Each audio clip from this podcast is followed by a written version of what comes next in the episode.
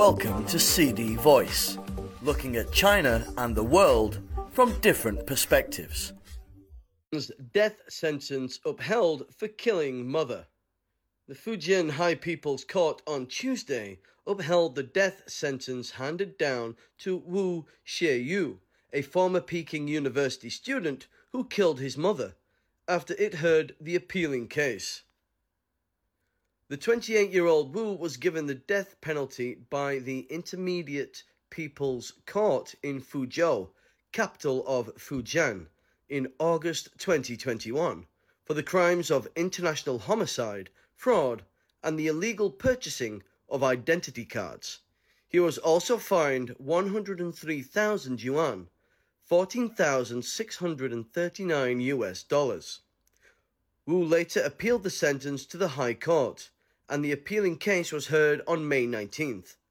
According to the original ruling, Wu thought the life of his 48 year old mother, Xie Tianqin, was meaningless after his father died of an illness. On July 10, 2015, when Xie went back home, Wu hit her repeatedly in the head and face with a dumbbell, resulting in her death. To cover up the killing, Wu borrowed 1.44 million yuan, 203,602 US dollars, from his relatives and friends by telling them his mother would accompany him while he traveled overseas to study. In reality, Wu squandered the money. To hide his identity and avoid arrest, Wu also purchased more than 10 ID cards.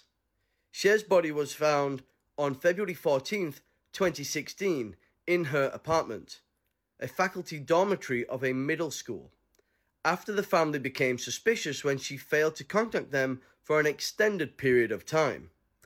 Wu was named as a suspect by local police and was captured in Chongqing in April 2019 after being on the run for more than three years. The Intermediate Court said in the original ruling that Wu's behavior has constituted the crimes of intentional killing, as he had premeditated killing his mother for a long time. Although Wu confessed to the crimes, the court decided not to leniently punish him because his offences were extremely calculated.